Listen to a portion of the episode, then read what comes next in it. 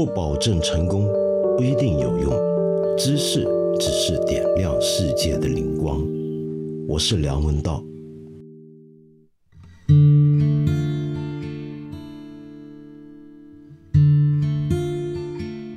我想你可能听过，前几天十一月二十四号的时候，台湾举行了一场很重要的选举。你大概还听说过，在这场选举里面呢，绿营也就是执政的民进党政府遭遇空前大败，曾经被人认为已经衰落不成气候的国民党卷土重来，再度回春。那么，可是这场选举其实关系到的并不只是很多人注意的台北市市长啊、高雄市市长是属于哪一个党派获得这么简单。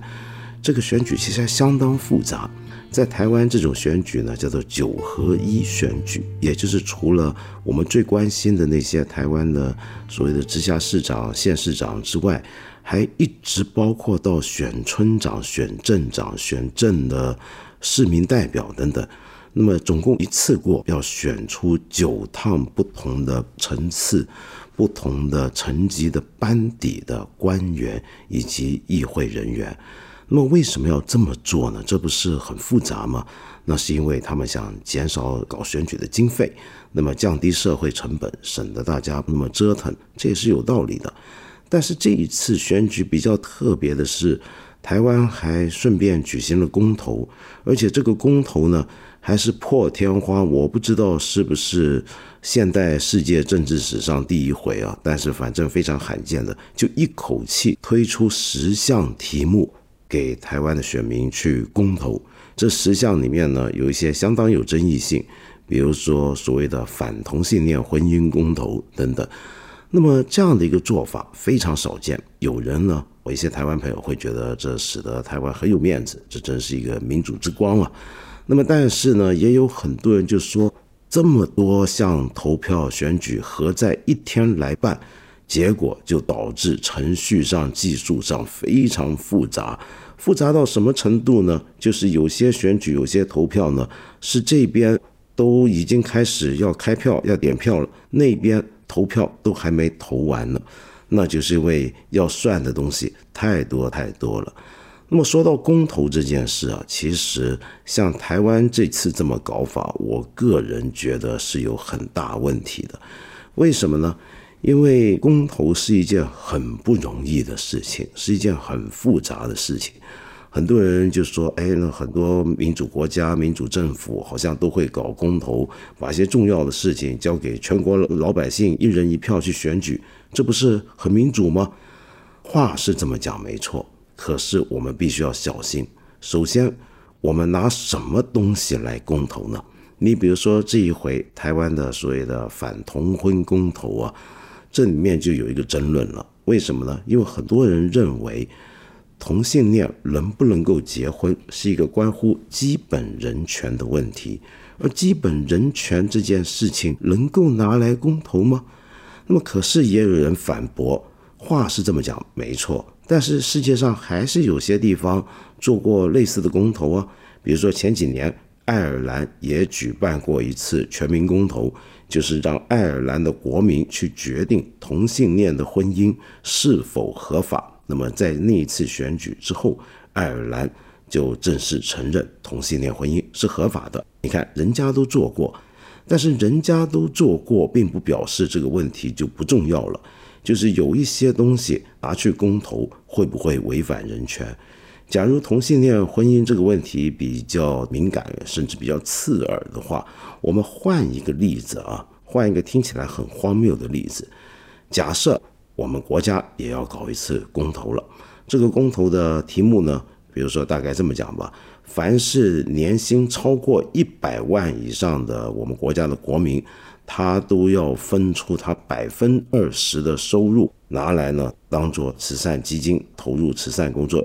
好，我们说拿这个来公投，那么如果这个社会情绪很仇富的话，我想，说不定这个公投就会通过。那以后在中国呢，凡是年薪超过一百万的人，都要狠狠地割出五分之一分给大家了，爽不爽？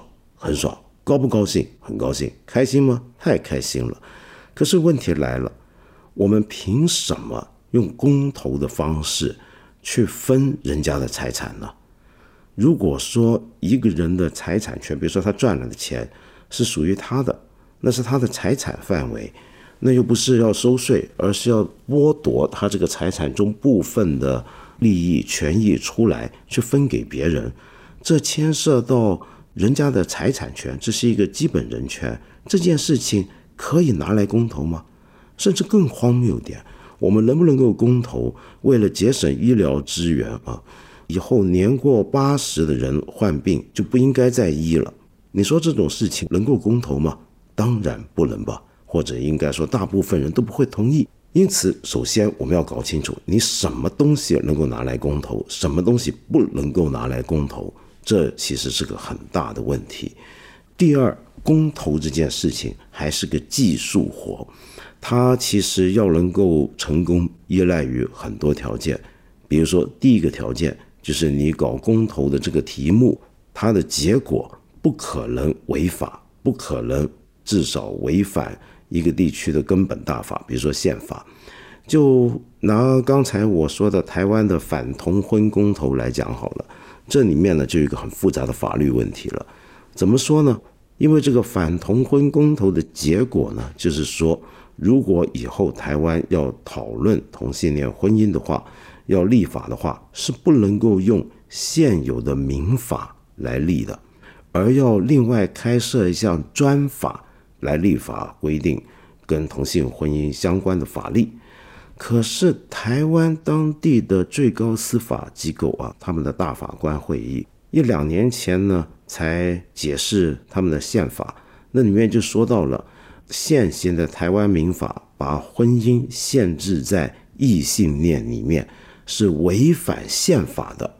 好了，那也就是说呢，你民法不能够只说婚姻是异性之间的事，还要包括同性，否则呢就违宪了。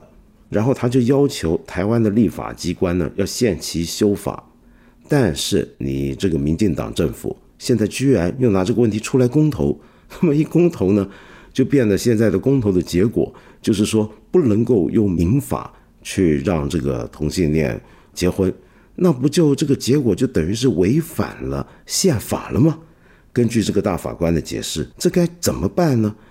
这么简单的一个法律上的问题，他居然都能够出错，在这个公投里面，这就是所谓的技术活了，这不是一件那么容易搞得好的一件事儿。那么说到这里啊，我们就要注意看，全世界很多比较发达成熟的这种宪政民主国家，他们都有公投的法律，都有公投的可能性，但是很多国家都很少做公投。你比如说法国、德国，几十年都不搞一次公投。德国在二战之后从来没有举行过，法国大概举行过五六次吧。为什么呢？很简单。在法国呢，他们对公投这件事情啊，设计了特别多的门槛，要能够成功的提出一个提案，然后付诸全民表决，这种机会啊是非常非常难得的。为什么要这么重重限制呢？那是因为他们很担心一个问题，就是会不会造成一个所谓的多数人暴政，也就是说呢，这个国家里面只要有多数人。同意一件事情，其他少数人就要被迫跟从。那我们会说，少数服从多数不是应该的吗？那怎么多数人又暴政了呢？是这个理由啊。比如说，第一，可能牵涉到刚才我说的人权问题。多数人，比如说投票决定以后呢，我们法国不许再有言论自由了。那么，万一你有很多法国人觉得，哎，这个提议很好，以后别言论自由了，通过了。那比如说是百分之五十一的人赞同，那百分之四十九认为言论自由很重要的人，他们心目中最重要这个权利，以后就要被那百分之五十一的人剥夺掉了，这该怎么办？第二呢，就是投票这个东西啊，哎呀，真的是天时地利人和。你比如说有时候天气不好啊，那么有些人就哎呀懒得出门不去投了。又比如说，呃，很多人政治冷感，很多事儿他不上心，不想理。那么结果，那些对这个题目最积极的人啊，可能是最强烈、有最强烈意见是赞成或反对的也好，他们会动员出最大的力量去投票。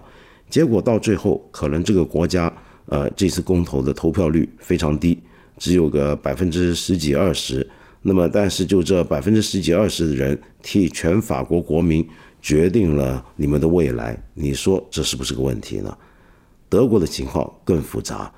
德国呢，在第一次世界大战之后，威玛共和时期啊，有一套号称是西方史上最完美的宪法——威玛宪法。那这个威玛宪法呢，非常民主。里面呢也有公投，也很方便的让大家去举行全民公决。好，结果就在这个德国的民主社会还不是很成熟，公民社会发展还不是很好的时候，希特勒就是透过全民公决来夺权的。结果这就构成了一个德国人几乎是永远的心理伤害。就二战之后，虽然德国的新政府的宪法也有公投，但是至今为止啊，从过去东西德分割到现在统一了，从来都没有举行过任何一场公投。所以说，公投真的不容易。但是我们这时候就不能不提起一个世界上以公投闻名的典范国家，那就是瑞士，这个在欧洲中心地带的小国家。这个国家挺神奇的啊，官方语言有四种，从语言文化来讲，这个国家应该是要四分五裂的，但是它不统一的很好。二战的时候也没见到他说讲德文的瑞士人跑去支持希特勒，没有这回事儿。另外呢，瑞士这个国家呢，比如说还是人人拥有这个枪械的权利，他的人均拥有啊手枪的比例。比美国还要高，那么但是为什么我们总是听说美国有枪杀案件，好像没怎么听过瑞士也有那么多的什么校园枪击案？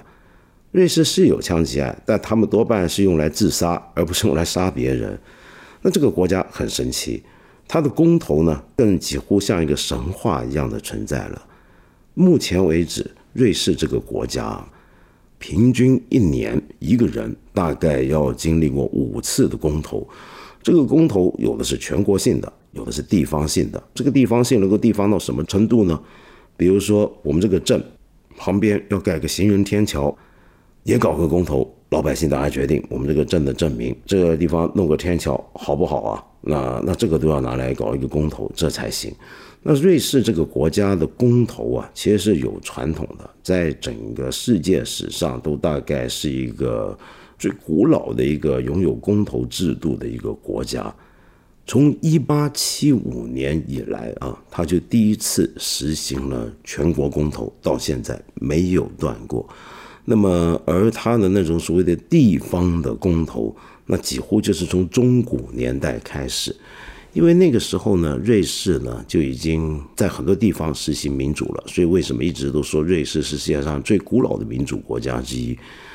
嗯，很多中古时代的瑞士的城市或者城镇，他们没有一个国王，没有一个贵族，没有个王权，或者有贵族，但是呢，很多重大议题啊是要交给市民大会来表决的。就是老百姓是地方的人民一人票来表决，那么当然过去有分阶级了，比如说有的阶级能投，有的阶级就不能投，那么逐步才全民普决开来。讲到这种镇上头或者地方上的他们这种民主传统，不能够不提，它有一个州叫做内亚本塞州，是个很小的州。这个州呢，整个州只有一万人，它每年四月底会举行一个公民大会。很多人去瑞士旅游啊，会去专门跑到这个地方。你去瑞士旅游，不是去看什么阿尔卑斯山少女峰，不是去滑雪，不是去看名表。那么，有的人喜欢去看这个，为什么？因为它太好玩了。这个公民大会呢是这么搞法：当天上午，通常都是礼拜天啊，四月的最后一个礼拜天，然后上午大家去教堂啊，做完礼拜出来了，然后开始呢就有这个乐队。穿着中古的服装，吹着喇叭，打着鼓点，那么暖一暖场子。然后呢，就有一群这个州的州议会跟州长这些重要人员，穿着一种古代的礼服走了出来，在这个州的首府中心的广场的舞台上面端坐在那。儿，然后四面八方就涌来这个州的一万个公民聚在那儿，然后聚在那儿呢就一起投票表决这个政府下一任是什么人去做州长，然后州议员是什么人等等等等，同时他们也要搞公投。那么值得注意的是啊，这一天是个很隆重的一个仪式。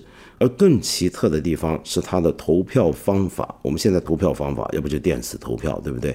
那么土一点吧，保守一点，呃，纸张上面盖章，然后用人手去点算，这也是个方法。他这个内亚本塞州的投票方式，居然是人肉投票，也就是说，这一万多个人。通过每一项议题、每一项的政府官员的任命、提名、议员的提名等等，是透过举手来投票，举手跟着人肉来点算。那你说这个花的时间有多长呢？何必呢？多没效率啊，对不对？可他们就是坚持这么干，大概坚持了几百年。而且呢，你还会看到有些男人啊，会带着一把剑出来，这个剑看起来有点古老，这把剑是家传的剑。在过去呢，只有市民阶级的男性才能够允许佩剑。那这个剑呢，就是表示他家在这个地方啊，源远流长。早在两三百年前，甚至更早之前，他们的祖先就已经是这个地方的合法选民。那么今天呢，带着这把剑来晒一晒身份。那么以前呢，是要有这把剑才能够证明你是有选民资格，你能去投票或者提名。那么现在拿出来，当然就是个装饰了，晒一晒我的家世多么的威风。好，然后呢，有一回啊，就前几年吧，这个州搞了一次公投，投的东西是什么呢？就这个州本来这么传统，这么保守啊，可偏偏州里头就有这么一些人，很奇特的。喜欢天体践行。我们知道瑞士是个践行大国，七八十岁的老人家都拄着个登山杖跑去登山践行。那这个登山践行呢，在瑞士是个很经典的、很普遍的一个全民运动。很多外国游客去了瑞士，也都要去登山践行，一边看风光，一边练练身子。但这个州里面居然有这么一些人，喜欢脱光了来践行。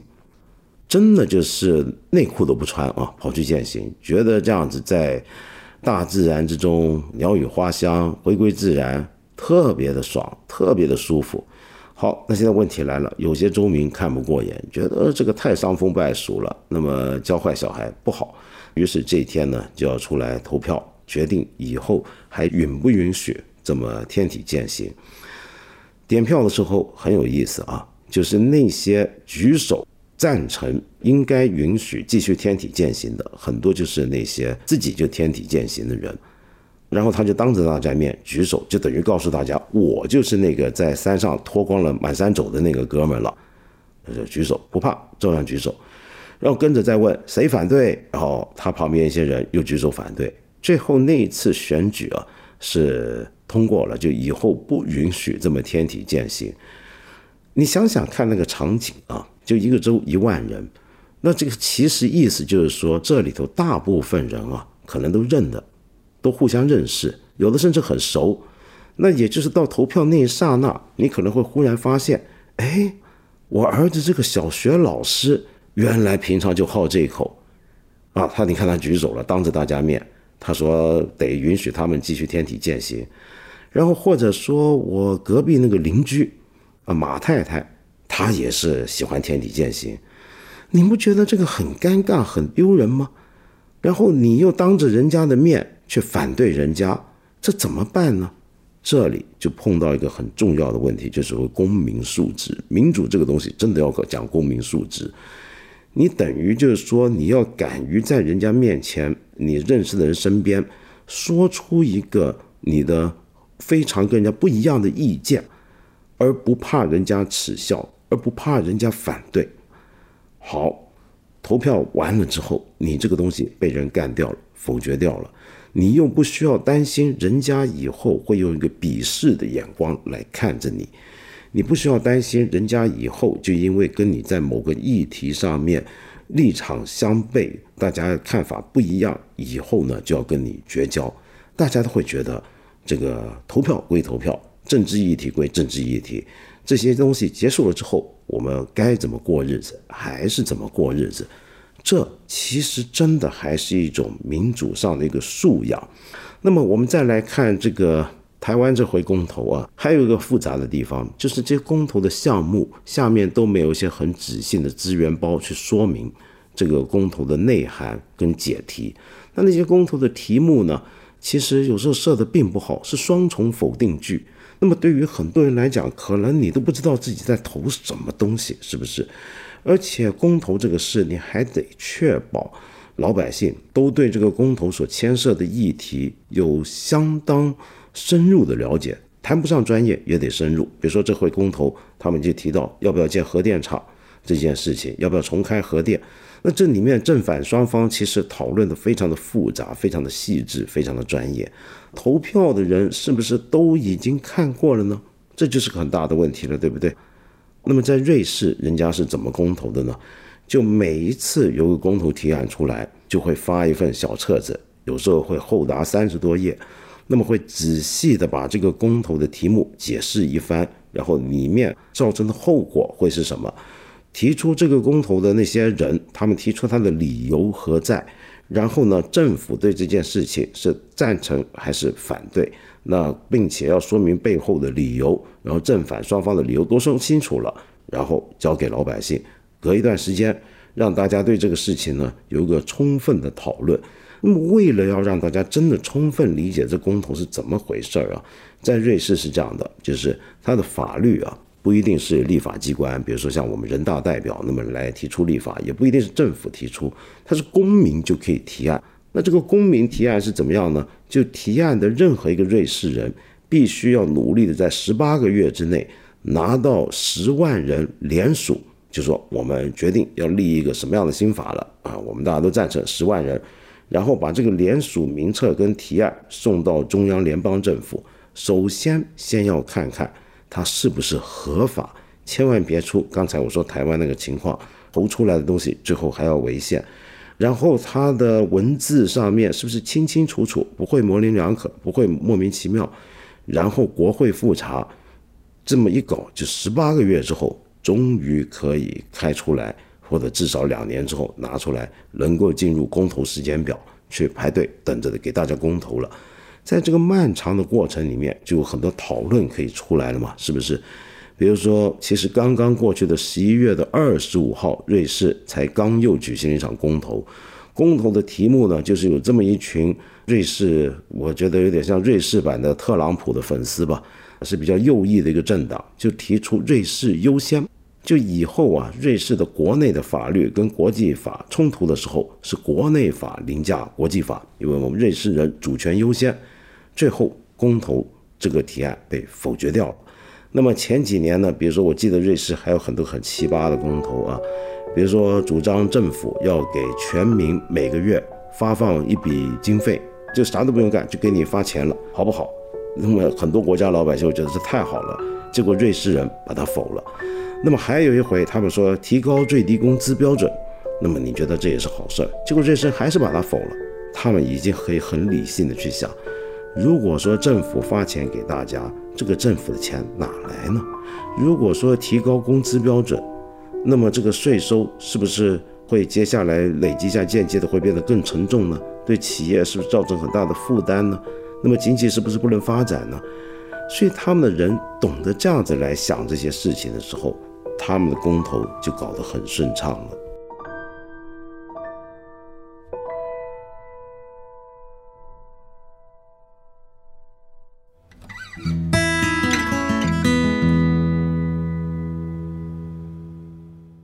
看到有一位朋友叫 Vance，你问我呢，就是说你在周末的时候发了一条东西发朋友圈，就是关于台湾的刚刚我说的那个九合一选举。那么于是很多朋友就留言，这关你什么事儿啊？然后于是你就反思了，当我们平民百姓啊关注政治的时候，这是不是有点多管闲事儿呢？好像政治跟我们没关系嘛，我们管它干嘛呢？又或者说，对个别的人来讲，政治是一种他的兴趣爱好，是私人的事儿。那么，政治好像离我们日常生活那么近，却又那么远。我们应该用什么样的态度来面对它呢？我当然觉得它是一点都不远的。我们每一天都活在一个政治生活当中，我们每一天都被各种各样的政治影响。在过马路的时候不能够闯红灯，这是法律在规管。那这个法律是怎么订立的呢？如何被通过的呢？这是个政治过程。你今天能够做什么事，不能做什么事，你应该怎么思考？这很多事情都跟政治相关。我们没有一个人是活在政治中空的环境底下的。那么，所以你看，政治是不是简直就像空气一样，每天都被我们呼吸着？那你怎么能够说它离我们远呢？当然，我知道很多人会觉得不要关心那么多政治，与你无关。其实呢，这个想法的背后，并不是真的觉得政治跟我没关系，而是什么呢？而是你觉得你关心了也不能怎么样。与其说是不关心，倒不如说是一种觉得自己没份去管的，或者甚至是无力感的一种表现出来的感觉。但是一个成熟的国家，一个成熟的国民或者公民，我们既然是受到政治影响，我们国家也是讲民主的地方，我们当然有权利甚至是责任去关心这个塑造我们生活面目的政治。跟他的政治环境，我至少是这么看的，不晓得你觉得呢？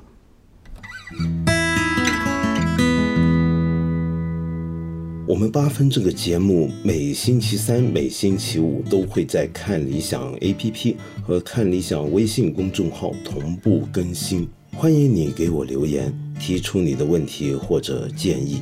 我们今天就先聊到这里了，下期节目再接着谈。